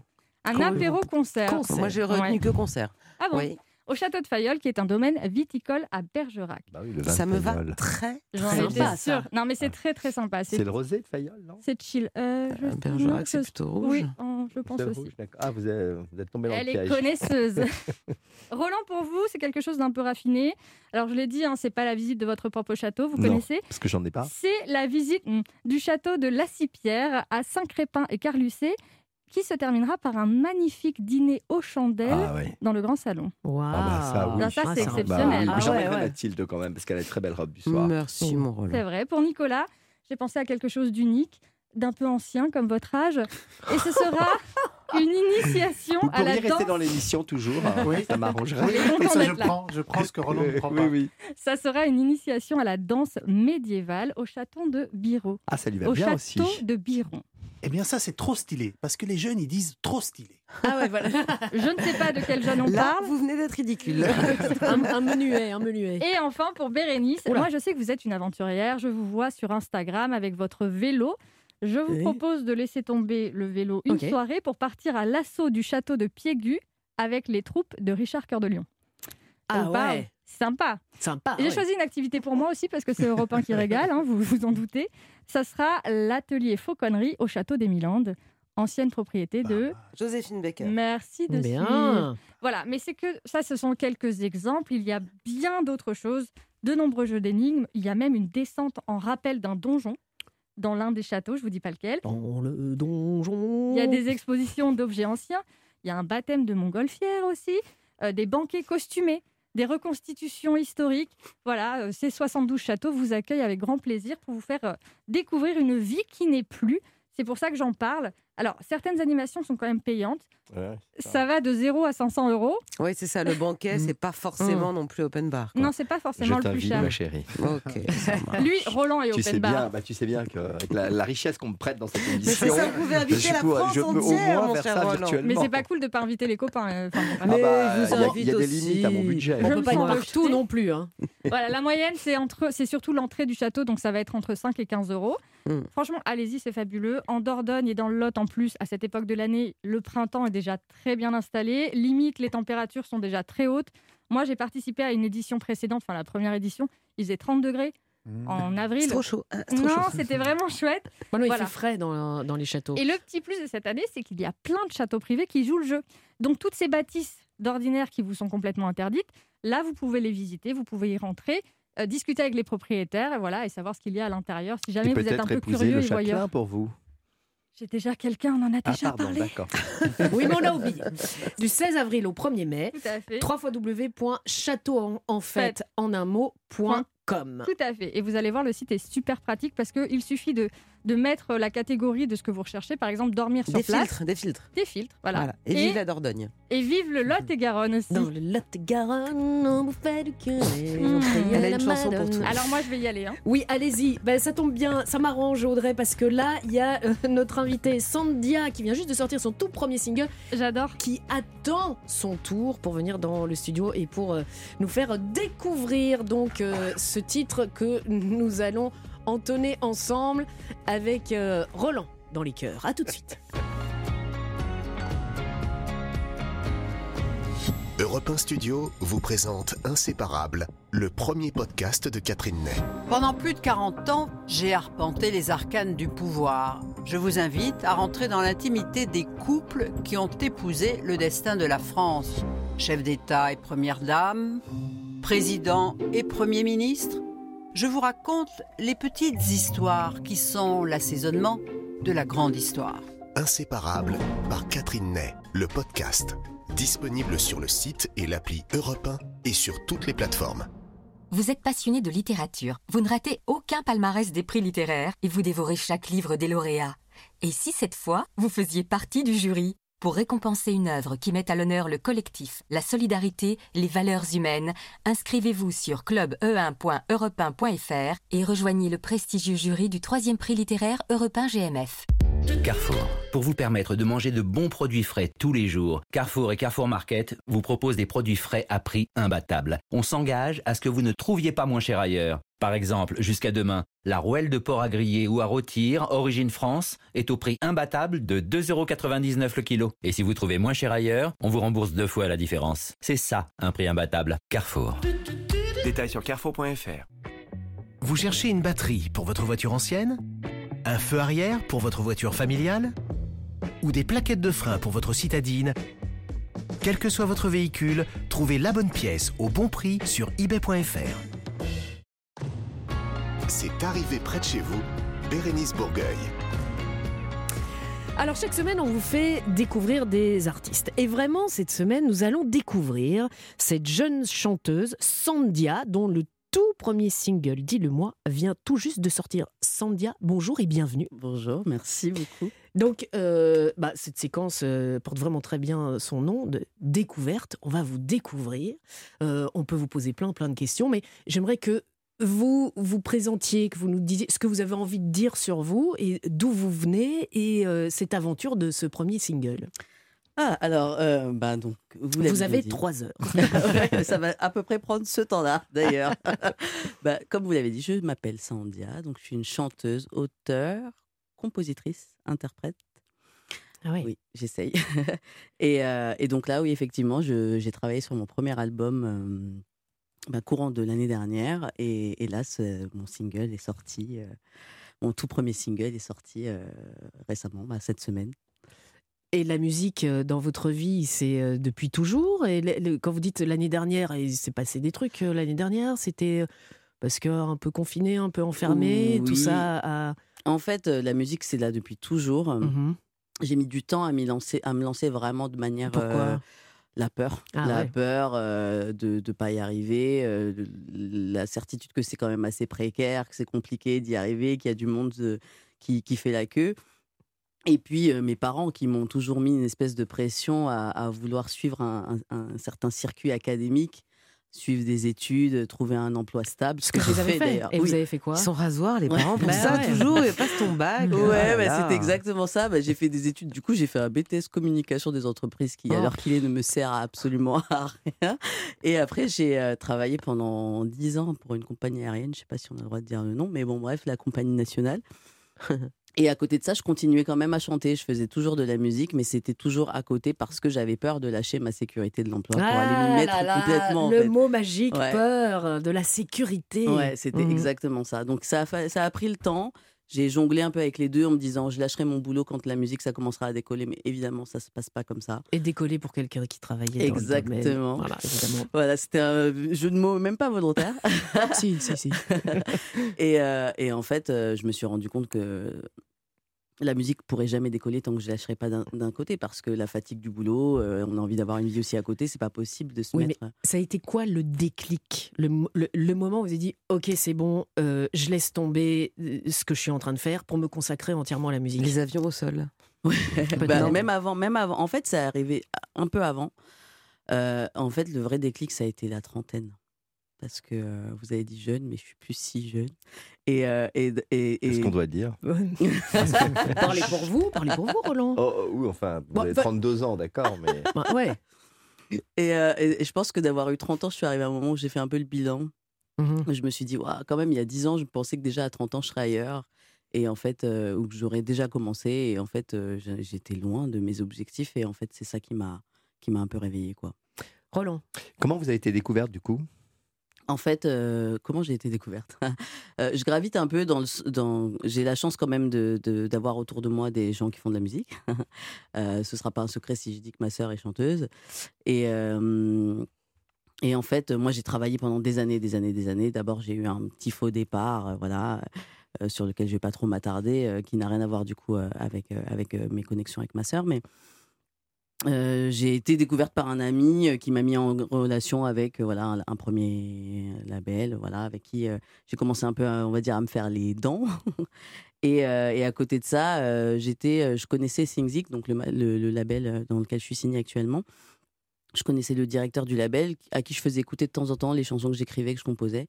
Il me disait oui c'est cool mais il faut que tu travailles il faut que tu travailles il faut que tu travailles. Et donc du coup il me dit il faut que tu aies plus de chansons plus de chansons et du coup, je l'ai harcelé, je lui ai écrit des chansons et je lui en ai envoyé euh, je sais pas combien par semaine. Je crois que j'ai fini par l'avoir à l'usure en fait. Ou au talent, ou au talent. Oui, mais c'est important. euh, c'est important. C'est quoi vos inspirations? Musicale Mhm. euh, Alors euh, vraiment, euh, moi, celle qui m'a vraiment donné envie de faire de la musique, c'est Lauryn Hill.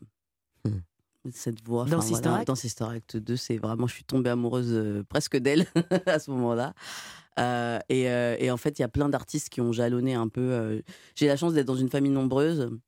Donc j'ai écouté beaucoup beaucoup de choses différentes. Mhm. J'avais des sœurs de, et des frères de d'âge différents.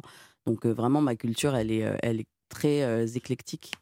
Euh, J'écoute beaucoup de voilà j'ai je suis passée par le rap, le R&B, euh, la pop, la soul. Et j'ai plein de chanteuses, surtout chanteuses, maintenant que je m'en rends compte, euh, ouais, qui, qui. Plus des femmes. Plus des femmes, ouais. Mathilde. Mathilde Pardon, fait mais des moi- signes comme non, ça. Mais parce que, bah oui, mais parce que... Pardon, vous avez piqué ma curiosité. Du coup, mais votre sœur est chanteuse aussi, c'est ça? Je suis pas censée le savoir. Ah oui, bon, euh, oui, oui, ma sœur c'est Imani en fait. hein, D'accord. typiquement, Ok. voilà. Non, parce que je me dis, les gens doivent se poser la question aussi. Mais peut-être qu'il faut pas en parler. Je ne sais Bah, pas. c'est vrai que je le dis. En fait, euh, là, je- c'est parce que je me sens à l'aise avec vous. J'ai Bah l'impression voilà, que je bah, vous l'ai dit. je vous ai fait parler. Bah, Mais, bravo euh, Mathilde, on avait bien compris qu'il fallait Mais je ne savais pas, fallait me dire. Non, mais c'est pas du tout un secret. En vérité, Bah c'est pas du tout un secret. Je m'en cache absolument pas. Bon, J'ai bon, aucun problème bah avec voilà, ça. bah moi, je cherchais. Je le crie pas sur tous les toits non plus. Je me Pourquoi présente pas comme ça. Bah, je me présente pas comme ça dans Bah la oui. mesure où en fait euh, on est deux individus différents. Voilà et et en fait je suis pas du tout là. Enfin, Non, non, allez hop. Ouais, c'est pas sujet. la- voilà, c'est mais non, tout. c'est pas. Mais non, mais, du coup, mais, ça m'a- ça mais m'a- y- oui, bien sûr, mais il y a des fratries aussi où, euh, de- de- voilà, qui font le même métier. Et ben, Ah viens, oui, je te donne un coup de On main. pourrait et imaginer des duos ou des choses Ouais. comme ça, ou Alors des, pour ou des l'instant, ponts c'est pas du tout prévu. C'est D'accord. on- vraiment, on est Chacun sa sœurs, on s'aime beaucoup, mais c'est chacune euh, voilà sa carrière. Elle a le respect de me laisser faire mon, mon bout de chemin seule.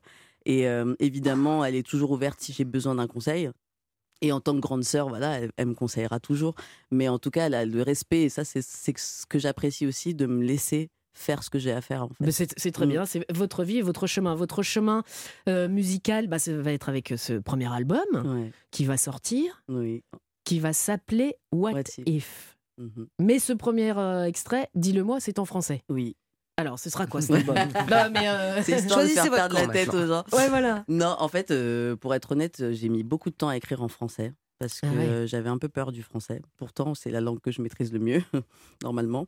Et, euh, et ce titre, dis-le-moi, il est arrivé un peu par accident. En fait, à la base, on m'avait demandé d'écrire pour quelqu'un d'autre. Et, euh, et le fait que ce soit pour quelqu'un d'autre, je sais pas, ça a un petit peu décomplexé mon, mon, mon écriture.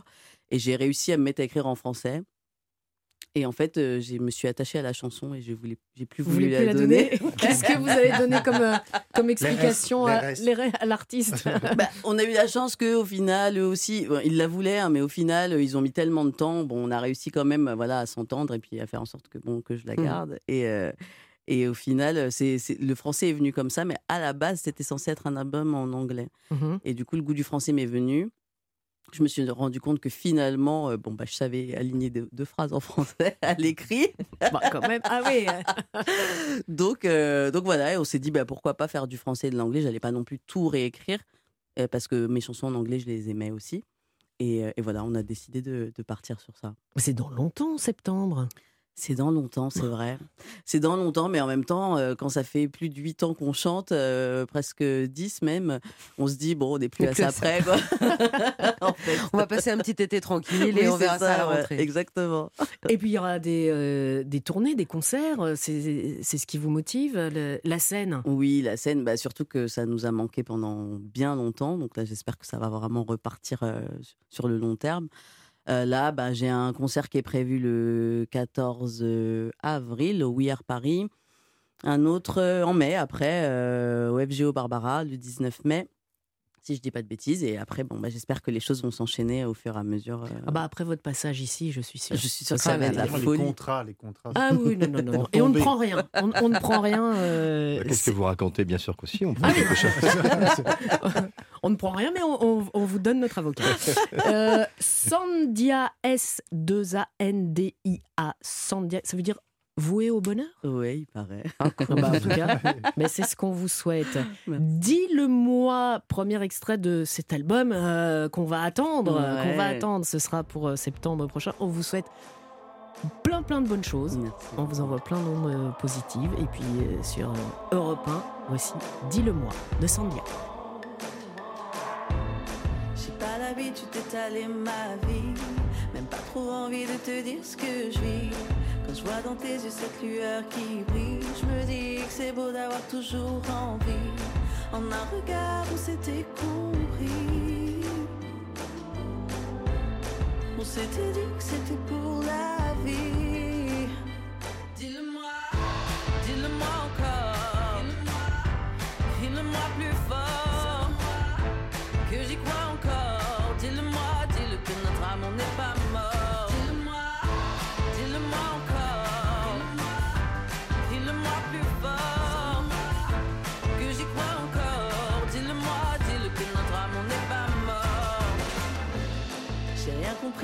s'était passé.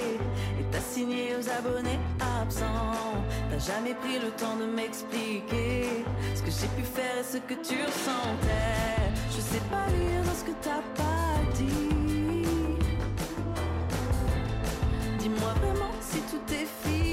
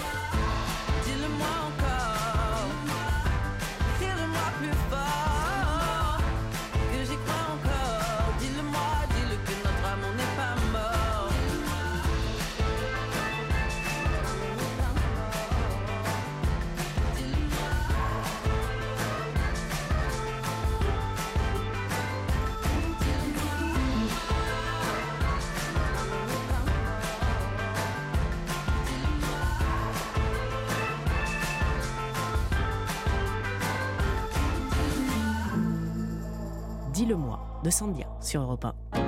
Allez, bougez pas, on se retrouve dans quelques instants pour la suite de C'est arrivé près de chez vous sur Europe 1. Europe 1, c'est arrivé près de chez vous. Bérénice Bourgueil. Mesdames, Messieurs, je vais demander un petit peu de concentration à l'équipe et, et Dieu sait si c'est quelque chose de, de très dangereux, mais je vais quand même le faire. Euh, Roland Pérez, Mathilde Tintoin et Nicolas, vous allez peut-être pouvoir aider ou pas nos candidats, mais c'est quelque chose de très sérieux parce qu'à la clé, l'un d'entre eux partira en week-end pour deux jours, deux nuits, dans le magnifique domaine de Roifé qui se situe dans la région de Saumur et de Chinon. Euh, ce domaine est composé de superbes bâtisses du 19e siècle, avec un très bel hôtel, un restaurant bistronomique, un bar à vin, un splendide parcours de golf 18 trous, et tout ce qu'il faut pour les loisirs. Une piscine, cours de tennis, centre équestre, dans un parc de 120 hectares. Le domaine de Roifé est complètement idéal pour se retrouver en famille, entre amis, voire même en amoureux. On vous offre aussi un parcours ou une initiation au golf et vous pourrez découvrir les châteaux du Val-de-Loire qui sont tout proches. Euh, vous pouvez déjà aller voir sur le site domaine de Roifé en un mot.fr. Je vous présente d'un côté Alexandre. Bonjour Alexandre. Bonjour, comment ça va? Bah nous ça va bien Alexandre, Alexandre de Montélimar. Ça fait rêver hein, quand même euh, ce petit week-end là.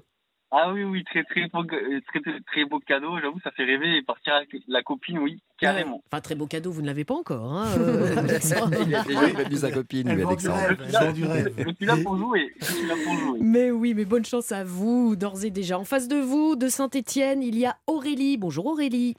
Bonjour. Bienvenue à vous, ma chère Aurélie. Vous aussi, ça vous fait rêver. Mais comme je le disais, Ah, à fait. ah bah oui, mais c'est pas encore gagné. Il y aura Ah un non, c'est sûr. gagnant, évidemment. Euh, à vos souhaits, euh, Roland. Oh, Euh, excusez-moi. Mais c'est en direct en même temps. Bah oui, mais voilà. On, on profite de tous vos microbes, c'est génial. Euh, on vous a posé une question de rapidité hors antenne pour savoir qui allait commencer. C'est vous, Aurélie, qui avez été la plus rapide. Voici votre première question. La Lande Châle, j'espère qu'on prononce comme ça, la plus petite commune de Maine-et-Loire, vient d'être distinguée. Mais pour quelle raison? A. Pour sa visibilité sur les réseaux sociaux ou B. Pour ses parterres fleuris Alors, qui a lu Parterres l'info? fleuris. Parterre fleuri. Par Je sais tes pas, fleuris, oui, c'est un concours, oui, c'est un concours. La plus belle ville fleurie de France, ça c'est un concours bien connu. Mais... Moi, j'ai aucune idée. Non, moi je, je ne sais pas, je ne dis pas. Aurélie, vous dites c'est parterre fleuri. Elle a l'air très au courant, Aurélie. Très... Eh ben pas du tout. Le Ah. maire, ah bah Non. si, non. Mais non, non, non. Le maire a créé pour le village une page Facebook, Instagram et Twitter, et l'élu ne ménage pas ses efforts pour promouvoir sa commune.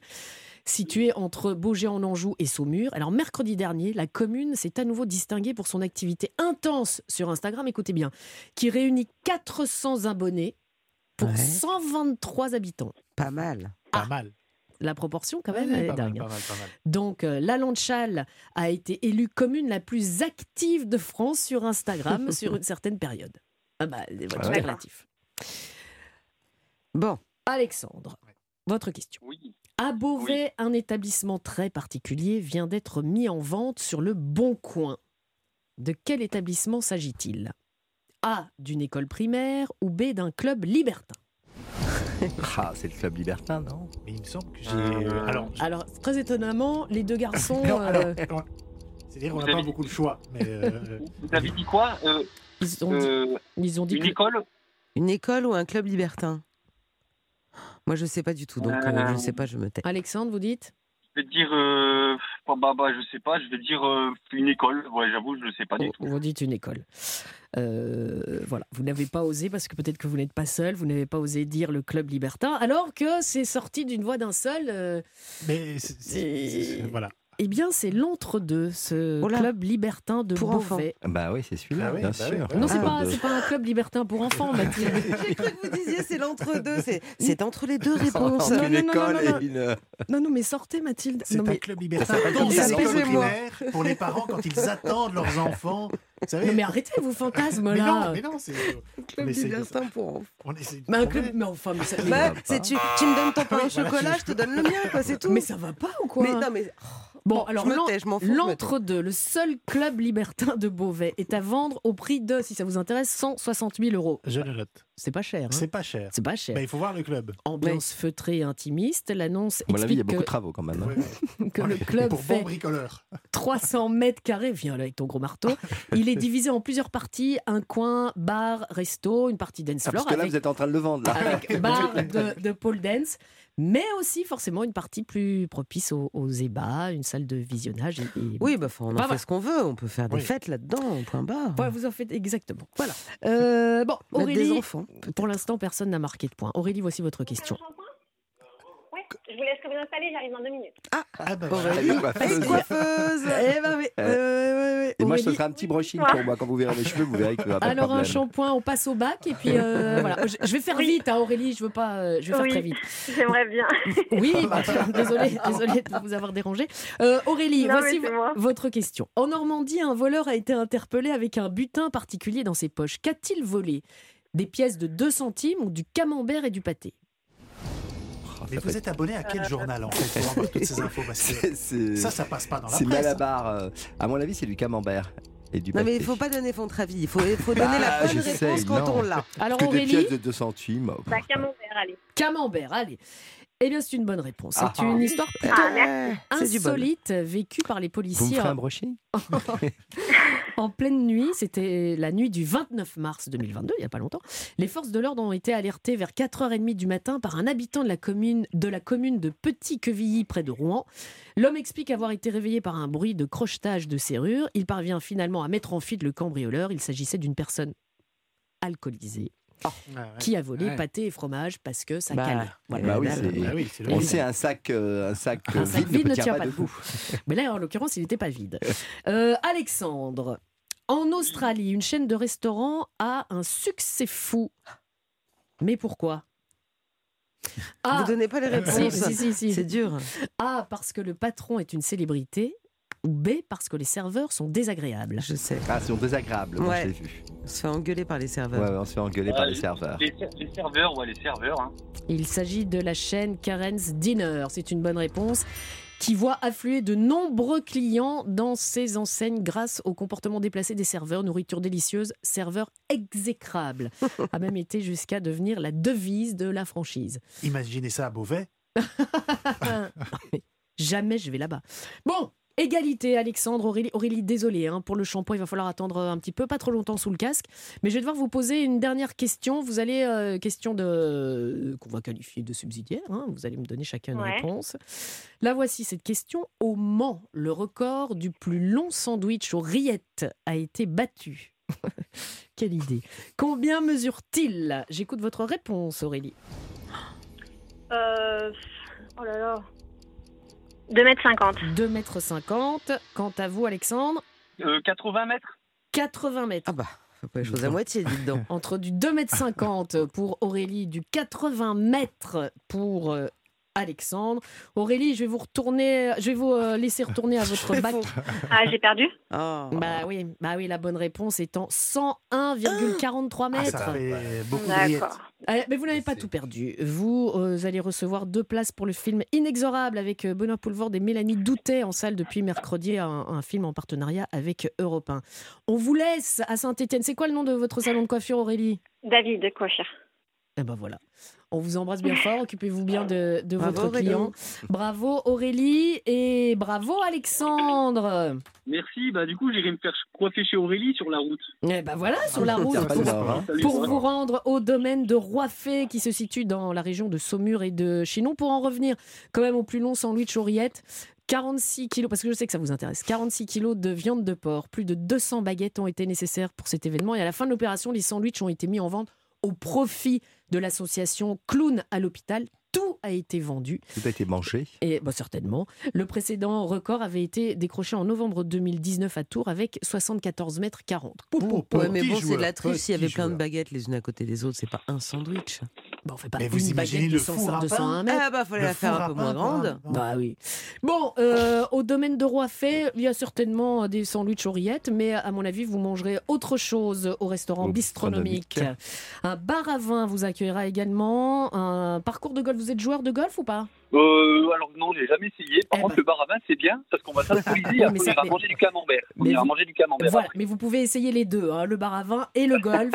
Vous aurez Eh droit ben, à une initiation au golf et vous allez pouvoir découvrir les châteaux du Val-de-Loire qui sont tout proches. Domaine de roi fait en un mot.fr. Merci Alexandre, n'oubliez pas la carte postale. Allez, on a encore passé euh, bah, une bonne après-midi. Ça hein. passe trop vite. hein. Bah, ouais, mais bon, C'était- écoutez, moi, je euh, veux pas rentrer chez moi. eh ben, s'il va falloir. Il faut Ah pas bon rester là parce qu'il y a des gens qui attendent dans le couloir. Euh, et quand je dis des gens, c'est toute l'équipe de Europe Soir Weekend. Merci les amis, à la semaine À la semaine prochaine. Vous avez rendez-vous tout de suite avec Pierre de Villeneuve sur Europe 1.